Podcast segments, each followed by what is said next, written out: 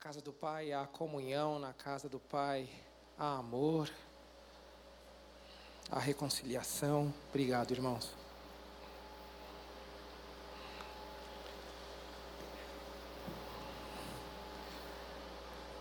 Vamos continuar entregando ao Senhor o nosso culto racional a Ele. Vamos orar. Senhor, nós estamos aqui na tua casa, o Senhor nos chamou. Obrigado, Deus, pelo privilégio de estar aqui. Senhor, nós humilhamos a nossa consciência, o nosso coração para ouvir a tua voz, para ouvir a tua palavra. Nós cremos que a Bíblia é a tua palavra, é a tua voz para os nossos corações. A tua palavra é orientação para a nossa mente. A tua palavra traz equilíbrio para os nossos dias. A tua palavra nos norteia para caminharmos, Deus. Por isso, vivifica a tua palavra, que o Espírito Santo em nós venha testificar essa verdade e que possamos ser tocados, transformados, levados a uma consciência feliz de que o Senhor está conosco, está no meio de nós, que é o Senhor quem nos movimenta, que é o Senhor quem nos guarda, que é o Senhor quem nos protege, que o Senhor é o único Deus a quem devemos prestar culto. E somente a Ti, Deus. É no nome de Jesus que nós oramos. Amém. Amém. Glória a Deus. Mais um sábado, mais uma noite, nós estamos aqui para ouvir a palavra do Senhor e cantamos muito agora sobre o amor de Deus. E realmente o amor de Deus, ele é enorme, ele é constrangedor.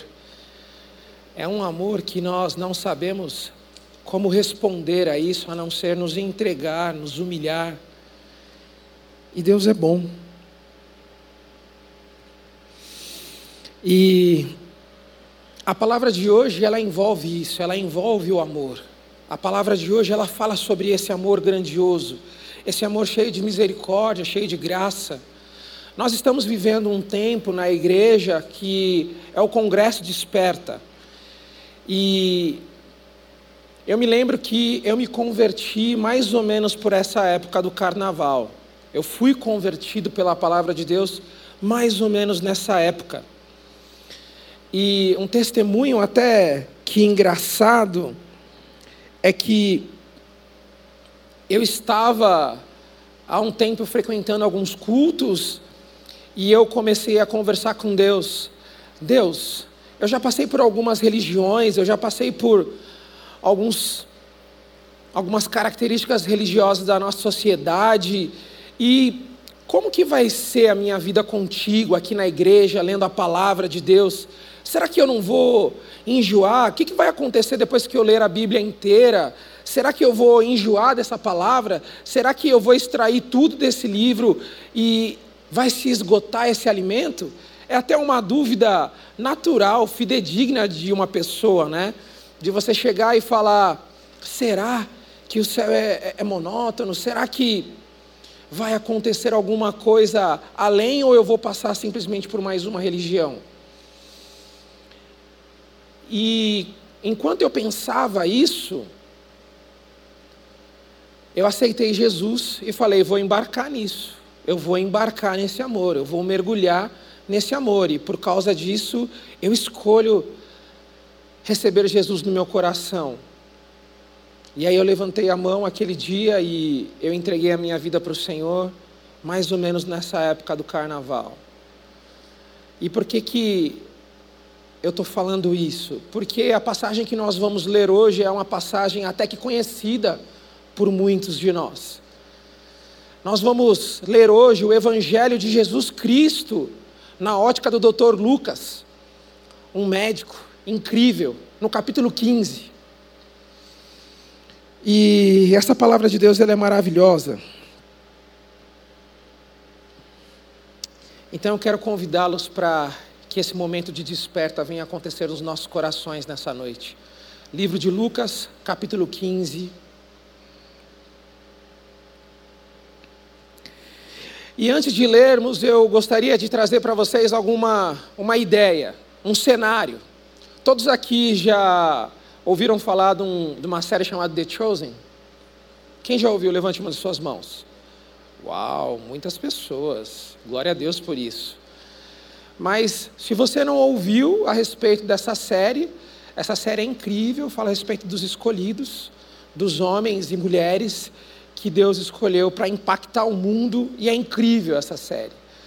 Mas convido você a assistir, se você não assistiu, existem outras séries. E o engraçado dessa série é que a série, o, o filme, o enredo, o cinema, o cenário, ele é muito intrigante, porque ele nos prende por alguns minutos ali.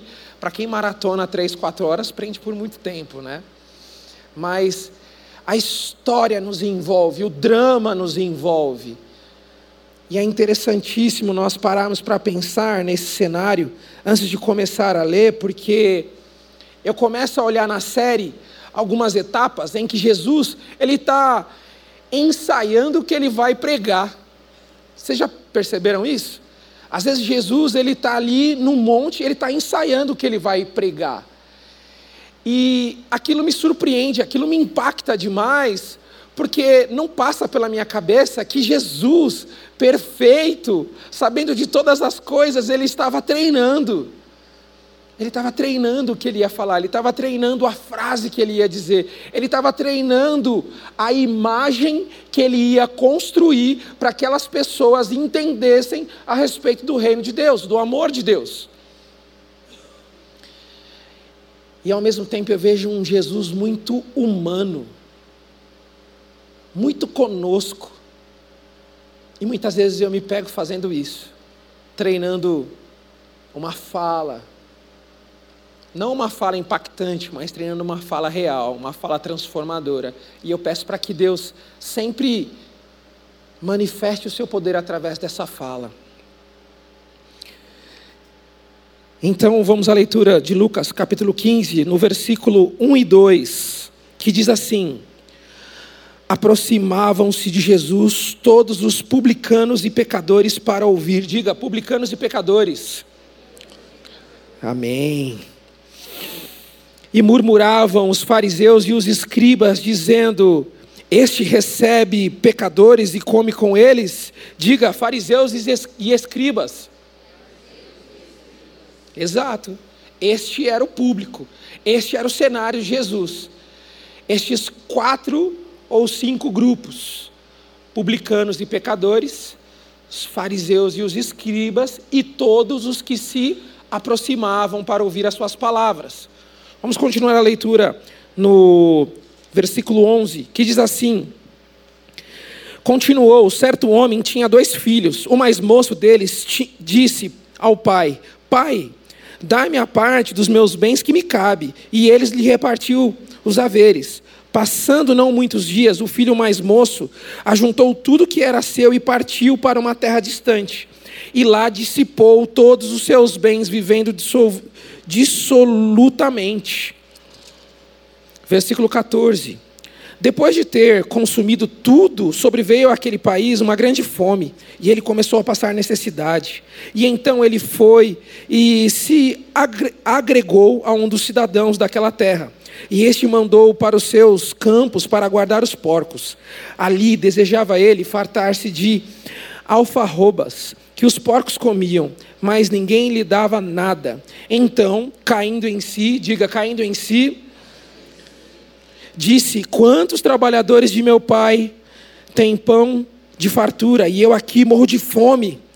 Lembrar, lembra, levantar-me-ei e irei com meu pai e direi: Pai, Pequei contra o céu e contra ti. Já não sou mais digno de ser chamado teu filho. Trata-me como um dos teus trabalhadores. E levantando-se, foi para o seu pai. Vim, vinha ele ainda de longe, quando seu pai o avistou, e compadecido dele, Correndo, o abraçou e o beijou. E o filho disse: Pai, pequei contra o céu e contra ti, já não sou digno de ser chamado teu filho. E o pai, porém, disse aos seus servos: Trazei depressa a melhor roupa, veste-o, põe-lhes um anel no dedo e sandálias nos pés. Trazei também e matai um novilho cevado, comamos e regozijamo-nos, porque este meu filho estava morto, reviveu, estava perdido e foi achado. E começaram a regozijar-se. Ora, o filho mais velho estava no campo e, quando voltava, ao se aproximar-se de casa, ouviu uma música e danças. Chamou um dos criados e perguntou o que era aquilo. E ele lhe informou: Veio teu irmão. O teu pai mandou matar um novilho cevado, porque o recuperou com saúde. Ele se indignou, não queria entrar. Saindo, porém, o pai procurava reconciliá-lo, mas ele respondeu a seu pai: Há tantos anos eu te sirvo sem jamais transgredir uma ordem tua, e nunca me deste um cabrito sequer para alegrar-me com os meus amigos. Vindo, porém, esse teu filho, que desperdiçou os teus bens com meretrizes, tu mandaste matar para ele um novilho cevado. Então respondeu o pai: Meu filho, tu sempre estás comigo, tudo que eu tenho é teu. Entretanto, era preciso que nos regozijássemos e nos alegrássemos, porque esse teu irmão estava morto e reviveu, estava perdido e foi achado. Assim é a palavra do Senhor. Amém? É como eu falei, é um texto conhecido, nós já ouvimos. E como eu tinha uma pergunta lá atrás: será que vai se esgotar esse assunto?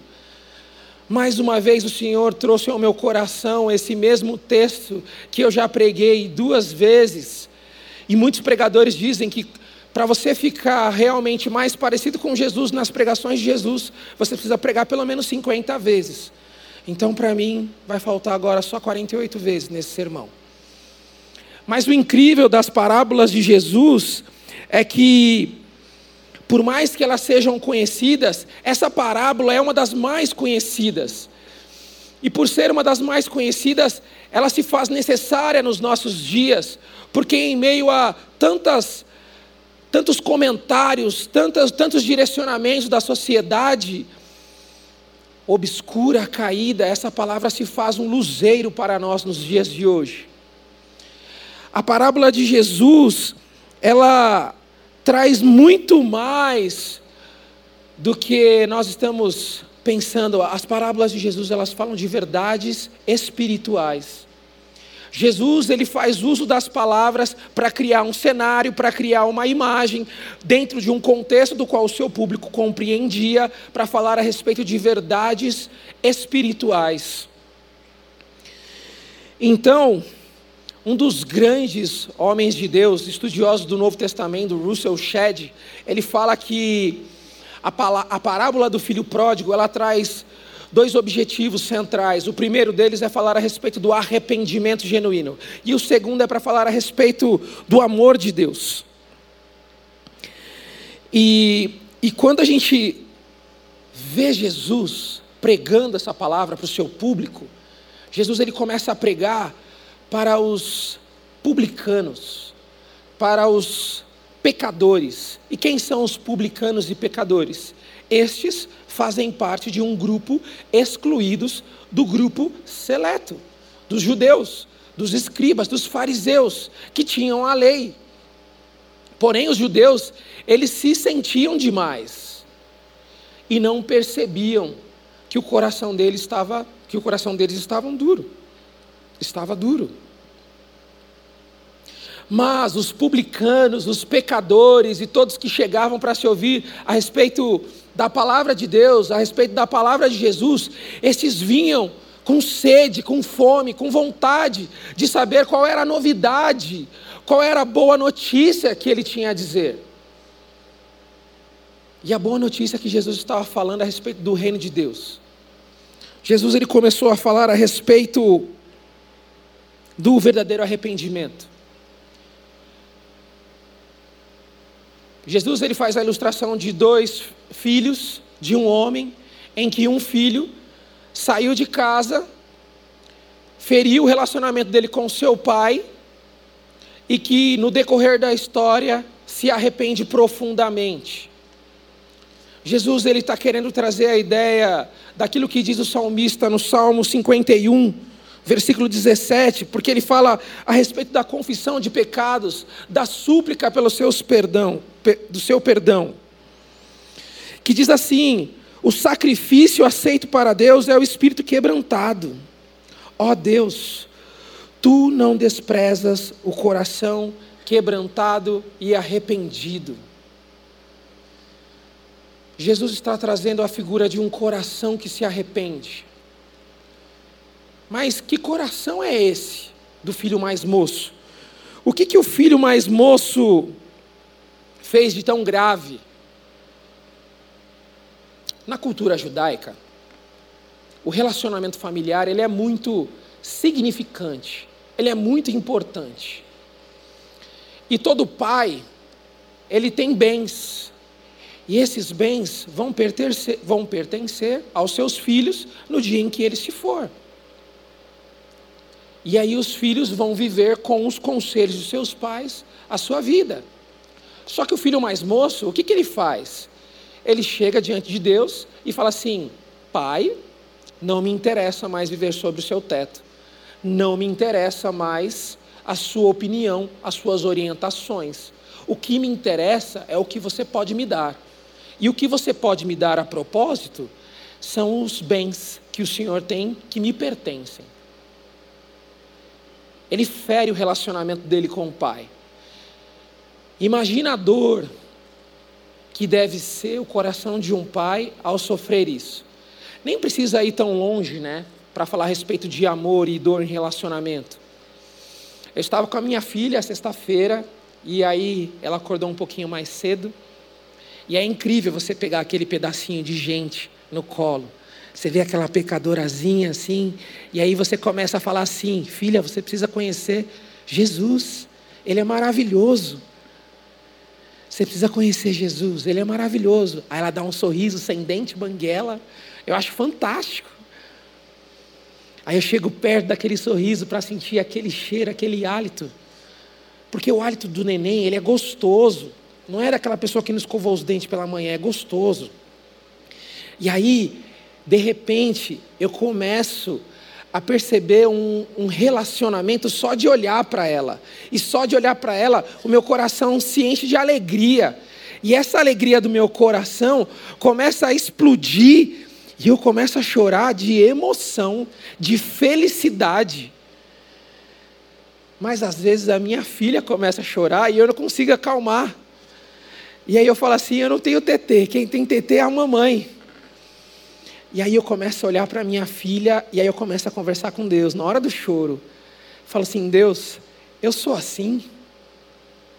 Uma criança que muitas vezes chora e não escuta a tua voz.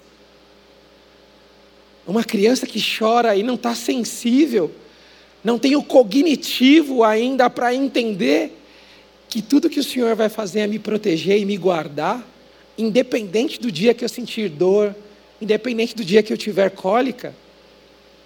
E aí Deus nem responde. Mas a minha consciência diz que sim.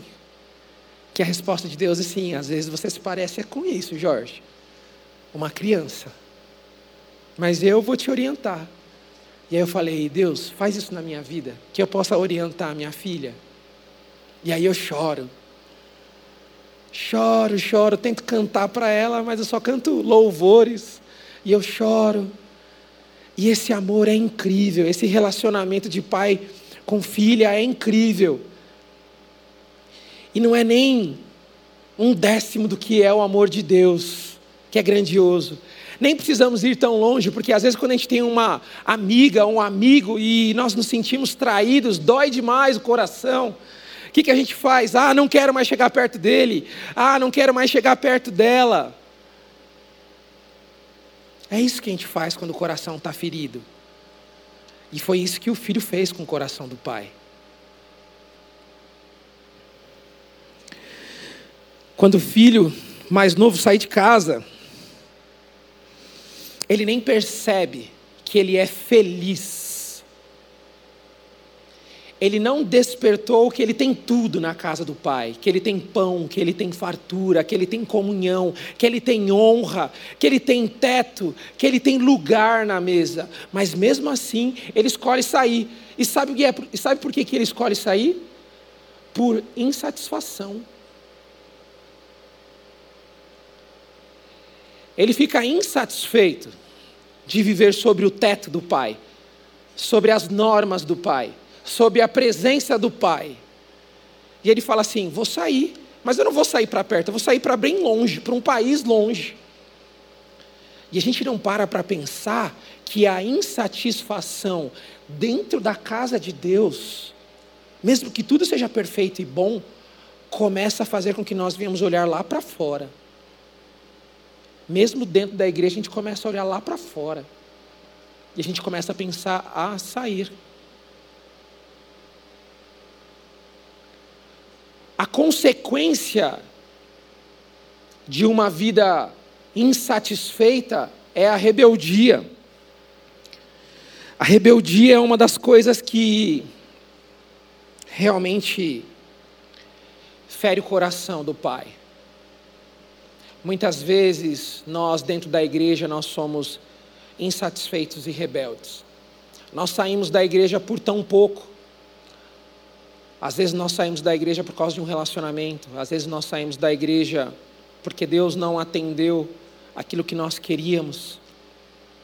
Às vezes nós ferimos o coração de Deus por não perceber que somos felizes com Ele, mas queremos viver a nossa própria vontade. É isso que aconteceu no mês de fevereiro. O Brasil é conhecido no mundo inteiro como o país do carnaval. As pessoas fazem o que querem, a sua vontade. E quando o filho mais novo sai de casa, e a palavra diz que ele dissipou, que ele gastou, ele não soube ser o mordomo dos seus bens, ele não soube administrar, ele gastou todos os seus bens vivendo dissolutamente, ou seja, de maneira imoral. Muitas vezes nós saímos da igreja muito parecido com o filho pródigo porque queremos viver uma imoralidade sexual. Queremos entregar a nossa consciência, a nossa vontade. É porque eu não tenho um relacionamento dentro da igreja, um namorado ou uma namorada, que eu vou buscar lá fora. E lá fora, a imoralidade sexual pega fogo. É o que aconteceu no carnaval. Eu tenho um colega que eu tenho evangelizado, e ele, ele é sincretista ele é espírita, um bandista, e nessa condição, ele falou assim: no carnaval eu nem saio, hein? Porque o bicho lá tá solto. Ele, ele sabe que o bicho pega na época do carnaval, ele nem vou. Enquanto isso, tem cristão que fala assim: eu vou no bloquinho, não tem nada a ver. E quando de repente ele para e olha para o lado, tem uma moça de biquíni, e ele já está olhando. E aí, de repente, você é um cara bonito, a moça já chegou beijando você. Não tem nada a ver, né? É, se ele, não fazendo parte de um grupo cristão que sabe da vontade de Deus, falou isso, imagine os cristãos dentro da igreja, saindo da igreja para ir para o carnaval. Nitidamente, é uma pessoa que não despertou. Ela escolheu viver os seus próprios desejos. É por isso que ele fala: Pai, dá-me a minha parte que eu vou embora. A grande coisa é porque os cristãos dentro da igreja eles estão entregando os seus desejos e as suas carências diante dessa insatisfação e o resultado disso é essa rebeldia contra Deus, contra a casa de Deus, contra os irmãos da casa de Deus, contra o Deus da palavra, contra o amor que Deus já nos deu.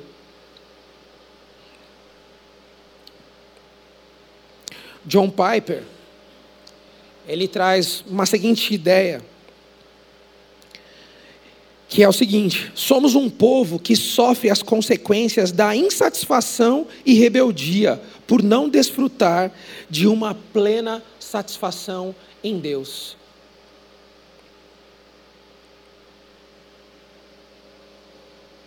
Não foi para isso que Deus nos chamou, não é verdade? Nós sabemos que Deus não nos chamou para isso. A palavra de Deus diz em 1 Pedro, capítulo 2, versículo 9, que a, o chamado de Deus para as nossas vidas, para essa geração que está totalmente corrompida, é que sejamos diferentes. E a palavra diz que mas vós sois geração eleita, sacerdócio real, nação santa, povo de prioridade exclusiva de Deus, para que anuncieis as grandezas daquele que vos chamou das trevas para maravilhosa luz.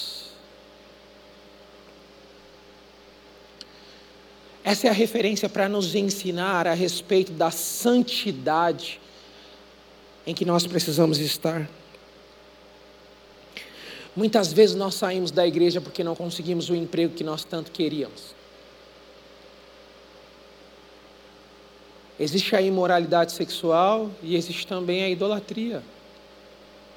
Às vezes nós queremos um emprego, a faculdade que não entramos, o curso que não conseguimos, o processo seletivo CLT que não conseguimos. Às vezes nós estamos muito parecido com o filho pródigo. A palavra de Deus diz que nós não podemos servir a dois senhores. Amaremos a um e ignoraremos a outro. Não é possível servir a dois senhores. Se estamos servindo, servir é ser escravo. A palavra de Deus traz é, é, características a respeito dessa, dessa palavra: servir, escravo, servir, doar. E nessa passagem de Jesus, no livro de Mateus, capítulo 6, servir é ser escravo. Muitas vezes nós saímos da igreja porque estamos nos tornando escravos do dinheiro. E isso começa muitas vezes aqui dentro. Porque não sondamos o nosso coração, nós negligenciamos. O filho mais novo ele não se deu conta de que ele era feliz na presença do pai. E é por isso que ele estava insatisfeito, ele era insatisfeito. É por isso que ele era rebelde. E realmente nós precisamos parar para pensar de que nós temos uma natureza caída. Romanos capítulo 3 diz que todos pecaram e estão destituídos da glória de Deus, estão afastados de uma mente que pensa como a mente de Deus. Vocês estão mortos em seus delitos.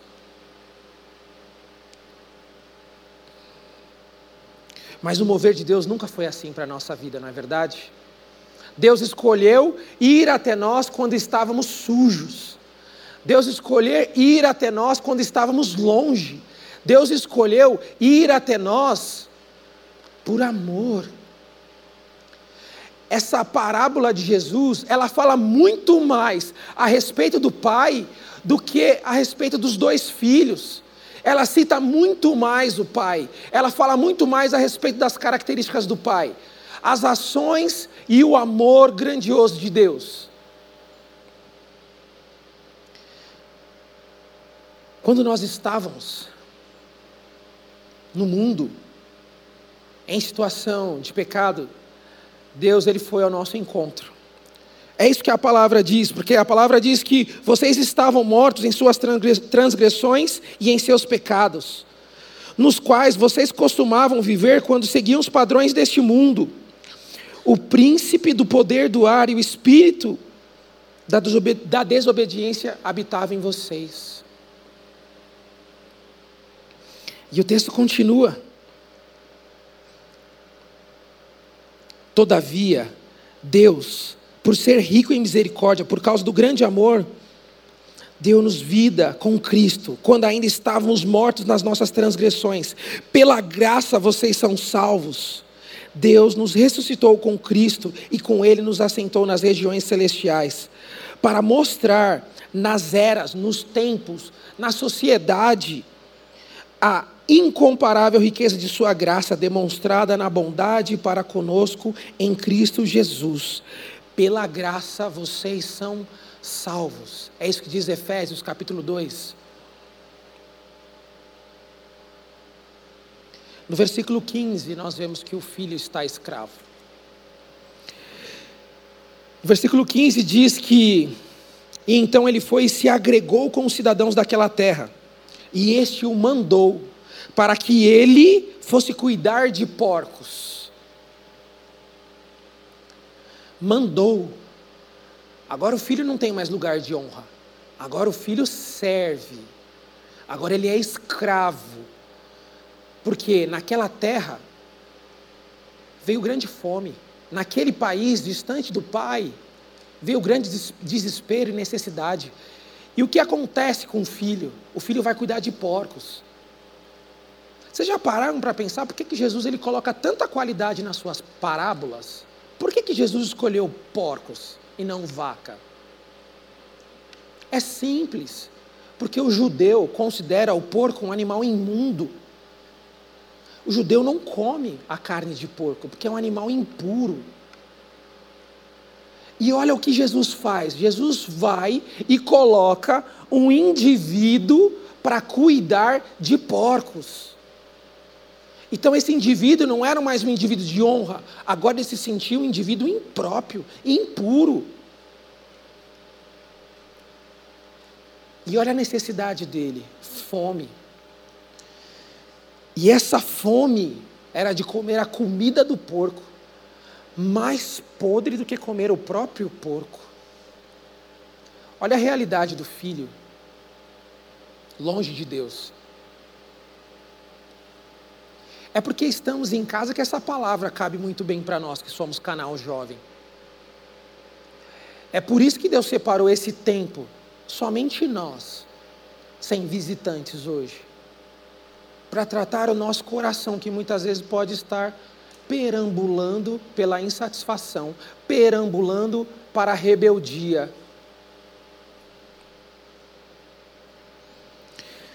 Mas aí, o filho muda a sua concepção, ele cai em si, ele desperta para o tempo que ele está vivendo. Agora ele desperta para a condição do quê? Para a condição de que ele é infeliz conscientemente. O versículo 17 diz que, caindo em si, ele lembra que os empregados de seu pai, eles são tratados muito melhor do que ele está sendo tratado, que na mesa deles tem fartura de pão. Onde estão os amigos do filho pródigo agora? As meretrizes que ele se deitou quando acabou o dinheiro e veio fome, escassez naquele lugar sumiram. Jesus nem cita, porque Jesus já sabe qual é a consequência de você ter um irmão que vai te abandonar no dia da angústia.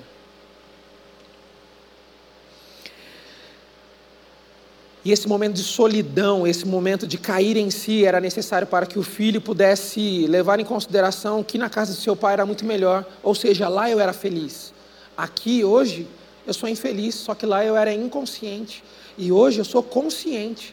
E diante dessa consciência, o que, que o filho pródigo começa a fazer? Ele fala assim: eu vou criar um discurso. E ele começa a criar esse discurso, e o discurso dele, ele começa a maquinar na cabeça dele como ele vai conseguir voltar para o pai para ser tratado como empregado, não para ser recebido como filho. Ele vai chegar nesse discurso e ele vai falar assim: Pai, pequei contra os céus e contra ti, não sou mais digno de ser chamado teu filho, mas trata-me como um de seus funcionários, um de seus funcionários, não igual ao melhor dos seus funcionários, mas um de qualquer um dos seus funcionários. E caindo em si, ele foi. E ele já está com o discurso totalmente pronto para chegar diante de Deus. E esse discurso que ele está gerando no coração dele, ele vai caminhando. E ele vai indo com esse discurso totalmente pronto. E quando. É agora que a gente começa a ver o amor de Deus. É agora que a gente começa a ver a manifestação do amor de Deus.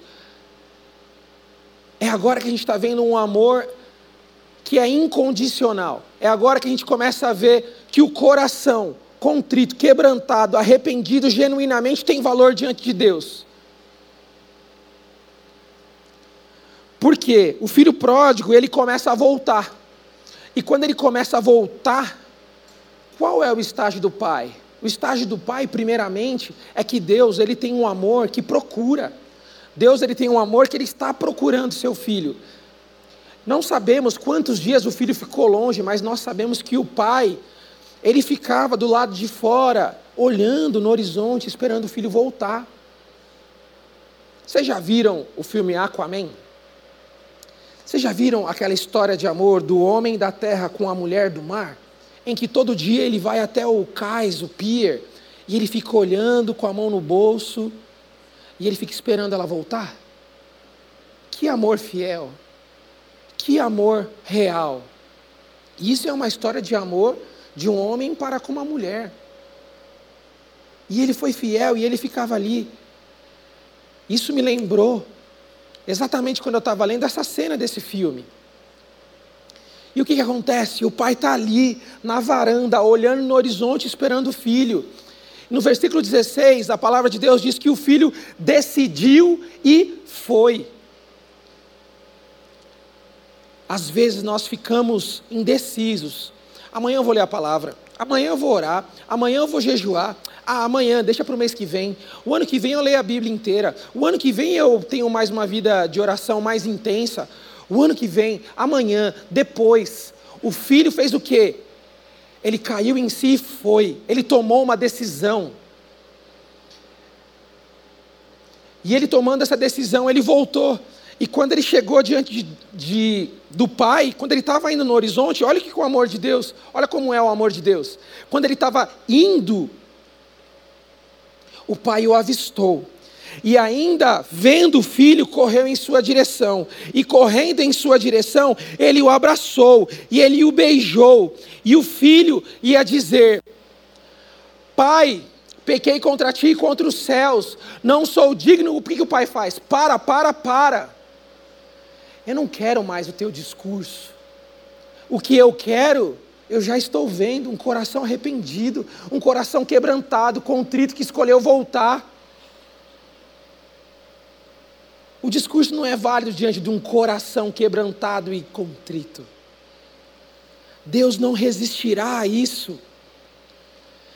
E o filho nem consegue continuar o discurso, porque o pai logo chama os seus colaboradores, os seus funcionários, os seus empregados, e ele diz: venham,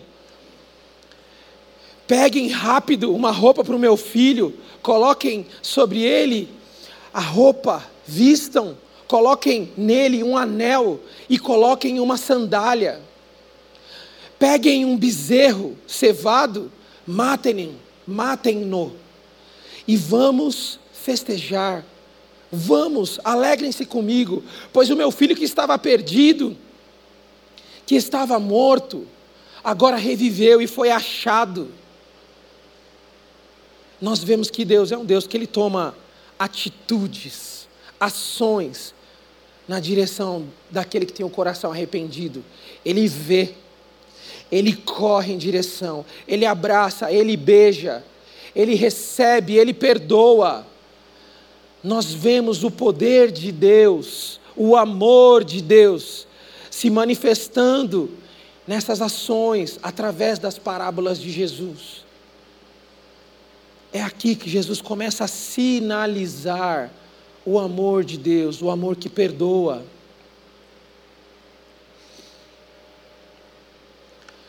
Diante dessa situação, esse é o problema do filho pródigo. Mas tem um outro filho, o filho mais velho, o filho que ficou em casa. O filho que ficou em casa, ele é um filho legalista.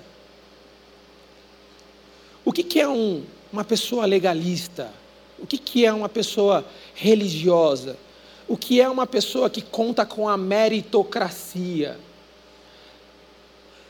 É aquele que faz todas as coisas, todas as regras, mas ele não está profundamente inserido em qualquer questão, tendo assim uma atitude medíocre, não dando conta de tudo aquilo que ele precisa fazer e ele não tem intimidade com o pai. Esse é o problema do segundo filho, porque o segundo filho, sendo medíocre, e medíocre na condição de adjetivo, quer dizer uma pessoa que ela é pouco capaz, ela não consegue atingir o alvo. A pessoa, ela não tem o dom da percepção daquilo que precisa ser feito. Em outras palavras, essa pessoa não tem intimidade com o pai.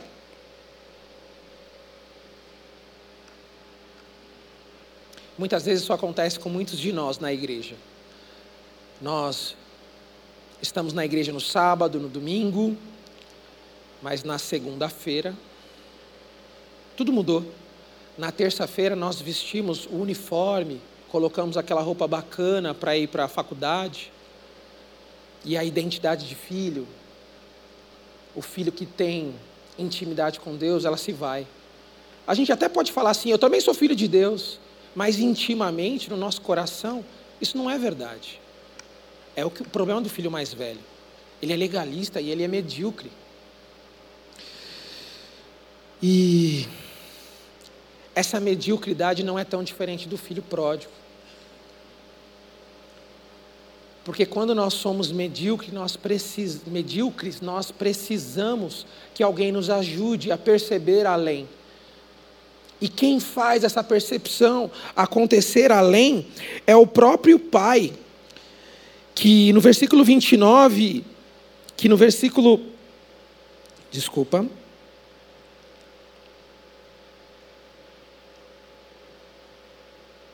Que no versículo 28 ele diz: ele sai em direção ao filho e ele busca reconciliá-lo.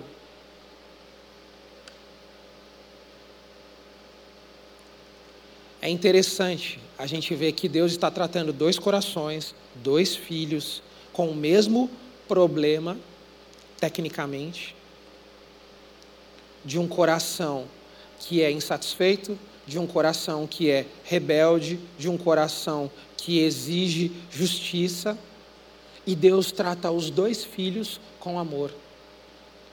As manifestações do amor de Deus são incríveis porque ele trata os dois problemas com amor. Notem que o filho mais velho, ele se indigna com o filho mais novo, porque o filho mais novo feriu a integridade daquela família. E ao ferir a integridade daquela família, o filho mais velho se vê no direito, na razão de exigir justiça. E essa justiça humana muitas vezes ela é condenatória, ela mata ela não gera vida. E para gerar vida precisa vir o Pai sobre esse filho e fazer com que sobre ele venha percepção e ele possa ir além no relacionamento. Nós precisamos entender quais são as coisas que nos fazem parecer com o filho mais velho. O filho mais velho, ele coloca na cara do pai: Pai, eu estou contigo todos os dias, eu faço isso, eu faço aquilo, e o Senhor nunca me deu um novilho para eu comemorar com os meus amigos. O filho mais velho, ele estava sufocado, sufocado pelas tarefas. Essa semana eu estava conversando com o pastor Robério, e eu conversei com ele a respeito de algumas imagens, algumas impressões, e, e eu falei assim, pastor, às vezes, em algumas situações, eu vejo que no meu coração é como se fosse uma rosa. Vocês lembram dessa imagem no Pequeno Príncipe? É no Pequeno Príncipe? Tem uma rosa e ela está dentro de um acrílico. E ela é guardada e ele leva para um lado e para o outro. Então, eu falei, pastor, às vezes no meu coração, hã? Bela e a Fera? Tem certeza? Então é a Bela e a Fera, você está certíssimo. E aí, tem essa rosa, e essa rosa, eu tenho a impressão que essa rosa ela não consegue crescer, ela não consegue florescer, ela não consegue perfumar, ela não consegue realizar a função que ela tem. Porque esse vidro, esse, essa, essa acústica, impede ela de crescer. E muitas vezes dentro da igreja, isso também acontece com muitos de nós. Por quê? a rotina do dia a dia, as nossas múltiplas tarefas, elas nos sufocam e não faz com que a gente floresça. Não faz com que a gente exale o perfume de Cristo aonde quer que nós venhamos estar. Nós precisamos estar atentos e despertar para o que Deus quer fazer no nosso meio. E Ele faz isso através do amor. Nós vemos nessa passagem que o amor de Deus é o amor que procura. É o que ele faz no versículo 20 e 28. Com o filho mais novo, ele vê de longe e corre em sua direção. Com o filho mais velho, no versículo 28, ele sai para ter com o filho. Nós vemos que o amor de Deus é um amor que procura os seus filhos. Nós vemos no texto também que o amor de Deus é aquele que se encontra, é aquele que se derrama, é aquele que tem contato, é aquele que tem intimidade. No versículo 20, ele fala que, que Deus, que, que o pai correu em direção ao filho. E quando ele corre em direção ao filho, ele abraça, ele beija. E ele fala assim: põe uma roupa nele, porque ele se compadece. Ele deve sentir o cheiro do filho cuidando de porcos. É característico. Ele fala assim: troca a roupa dele. Aquilo que estava impuro, que seja lavado e trocado. Deus é um Deus que ele perdoa. E ele perdoando, ele fala: coloca um anel no dedo dele, e agora põe uma sandália em seus pés. Por que, que Jesus ele é tão atencioso nas suas parábolas? Porque só o escravo andava descalço. E Jesus fala assim: põe uma sandália, porque ele estava morto e agora reviveu. Ele estava perdido e agora ele foi achado ele era escravo, e agora eu o chamo para a liberdade. Esse é o nosso Deus. Ele muda, ele transforma, ele faz totalmente diferente.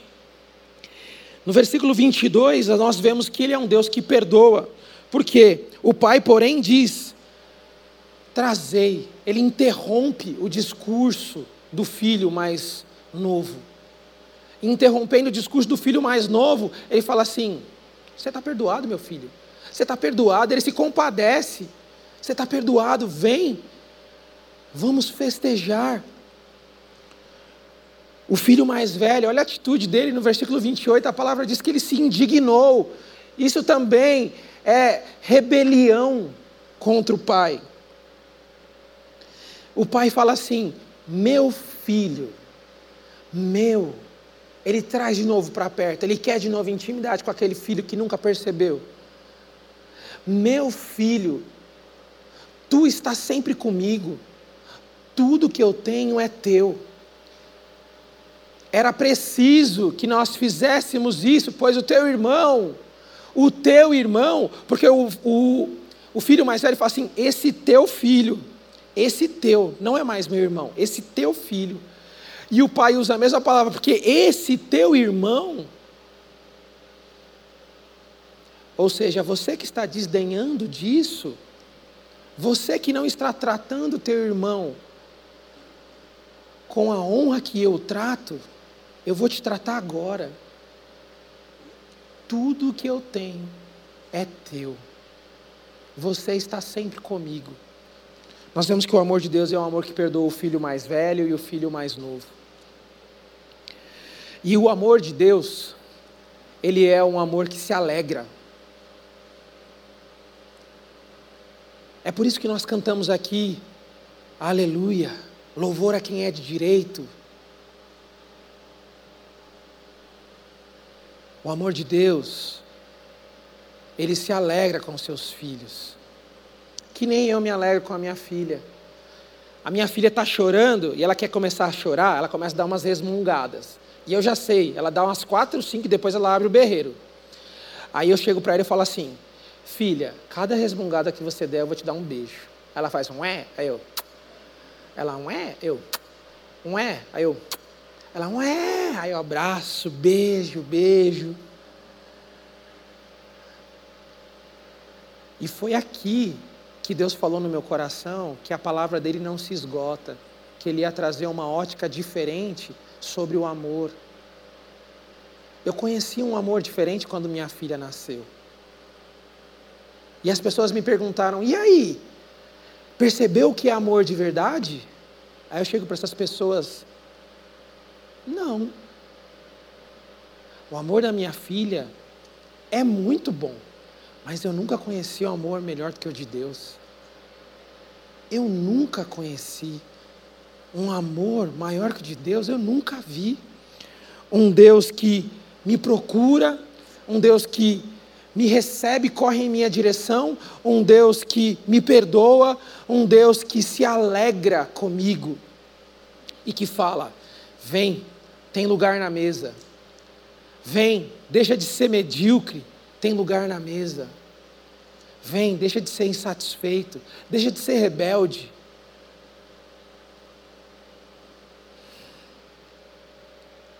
Para terminar, enquanto o pessoal do louvor vai subindo, para que nós cantemos aleluia, louvor a quem é de direito nós vemos que o amor de Deus tem diversas ações. No versículo 12, é o próprio pai que reparte o bem e fala assim: Filho, você quer ir? Vai. Deus permite. No versículo 17, nós vemos que Deus é um Deus de fartura, que na mesa dele tem pão. No versículo 20, nós percebemos que Deus não rejeita um coração arrependido. Quando o filho pródigo diz, ele, ele foi, quando o texto fala que ele foi, qual é a ação do pai? Viu ainda de longe, correu em sua direção, abraçou, beijou e amou, recebeu e festejou e se alegrou com ele.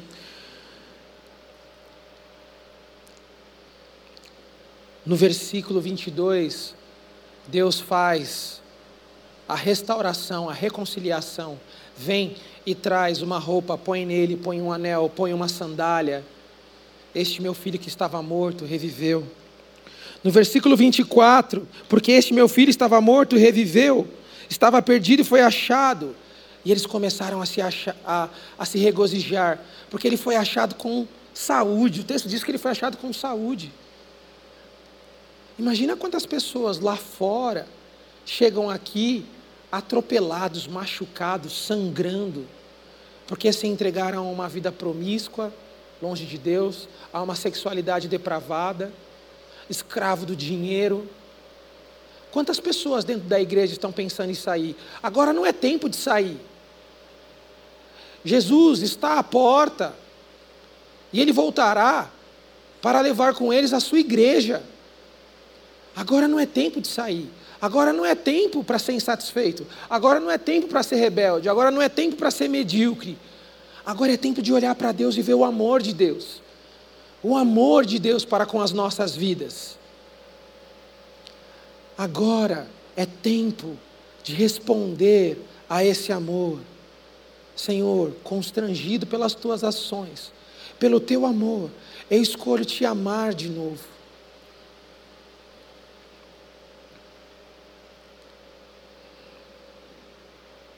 Deus é um Deus que se alegra conosco.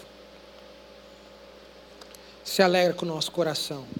A parábola de Jesus fala a respeito de um coração arrependido e de um pai que ama. Num tempo tão difícil, em que o próprio Lucas, no capítulo 21 ao 23, diz que o amor de muitos se esfriará, muitos filhos de Deus terão o coração, o amor frio, porque não reconhece o amor do Pai, porque não sabe o que o Pai faz. E o Pai é maravilhoso. O Pai é aquele que procura, o Pai é aquele que recebe, o Pai é aquele que perdoa, o Pai é aquele que restaura, o Pai é aquele que se alegra, o Pai é aquele que derrama amor. É por isso que nós cantamos aleluia. É por isso que nós cantamos. Para onde eu iria? Onde eu estaria eu se não fosse o teu amor?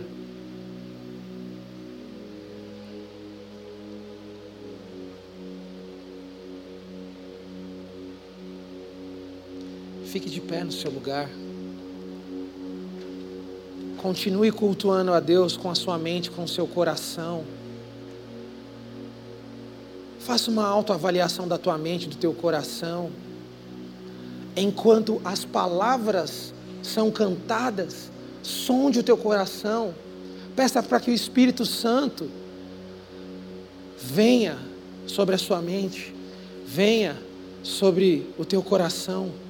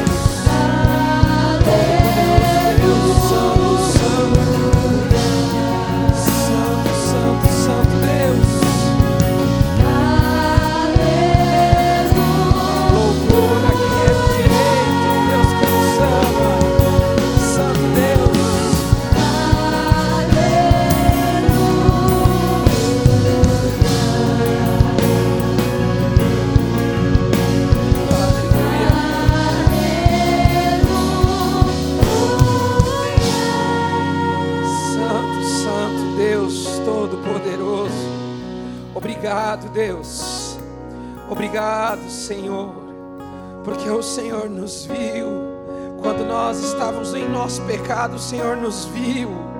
Obrigado, Senhor. Obrigado porque o Senhor não esperou o discurso pronto, mas o Senhor viu o nosso coração arrependido, necessitado, e o Senhor se compadeceu de nós. Obrigado por ser um Deus rico em misericórdia, cheio de graça e amoroso com os teus filhos. Obrigado, Senhor. Obrigado porque o Senhor enviou Cristo para morrer em nosso lugar. Obrigado, Jesus, por ter sido obediente e obediente até a morte e morte de cruz. Obrigado por nos resgatar do império das trevas e nos trazer para o reino do Senhor, que nos ama.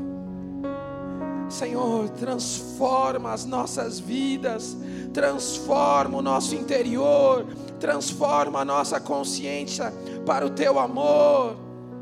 Queremos ser a comunidade que ama como o Senhor ama nós queremos amar uns aos outros, como diz a tua palavra, para que o mundo conheça que nós somos a tua testemunha, Pai.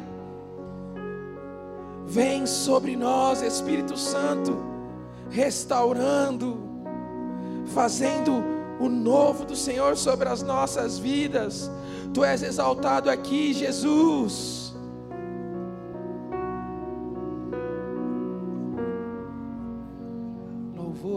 de direito.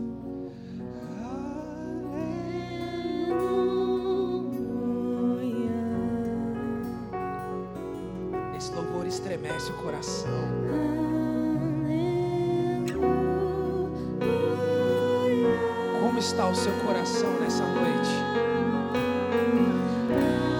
Seu coração está sufocado. Como está o seu coração? Seu coração está sufocado pelas tarefas, pela rotina. Levante uma de suas mãos, que nós vamos orar por você. Amém. Levante uma de suas mãos, ou melhor, venha até aqui na frente. Vamos orar. Vamos orar por esse coração que está sufocado. Venha até aqui, nós vamos orar. Amém. Deus, nós queremos colocar esse coração sufocado pelas tarefas do dia a dia. Santo Deus, nós queremos colocar esses corações sobre a tua presença, Pai, e te pedir para que venha com o teu amor e atinja, constrangendo, sarando, transformando, recebendo-os com alegria Deus, é no nome de Jesus que nós entregamos, Senhor, as aflições, todos os medos, todos os anseios, todas as dificuldades em que os nossos irmãos têm vivido, Deus. Em nome de Jesus, Pai, tudo aquilo que tem ocupado a mente da tua filha, Senhor, em nome de Jesus, vem com o teu amor, pois o teu amor na mesa traz alegria e na presença do Senhor há sorriso a leveza, há um jugo que é leve, que é suave. Ah, Senhor, a limpeza do coração, da mente, sobre a mesa a alegria. Tem espaço na mesa do Senhor. Tem espaço, tem amor, tem fartura, tem o Pai. Que o teu amor venha encher os corações, venha encher os nossos corações, Senhor Enche os nossos corações, Espírito Santo de Deus, com esse amor que nos constrange. Obrigado, Senhor. Obrigado por essa palavra que lava nosso coração. Obrigado, Senhor, por essa palavra que nos faz perceber o teu amor. Deus, gratos a ti somos por tamanha graça e misericórdia das nossas vidas. Mas que esse dia 24 de fevereiro seja marcado nas nossas vidas mais uma vez, de que somos a comunidade do amor, de que somos a geração santa, nação eleita, povo escolhido para testemunhar o teu amor. Assim nós oramos e consagramos as nossas vidas a Ti, no nome que é sobre todo nome de Jesus Cristo, nosso Senhor e nosso Salvador. Amém e amém. Glórias ao Senhor. Aleluia. Aleluia. Aleluia. Deus é bom.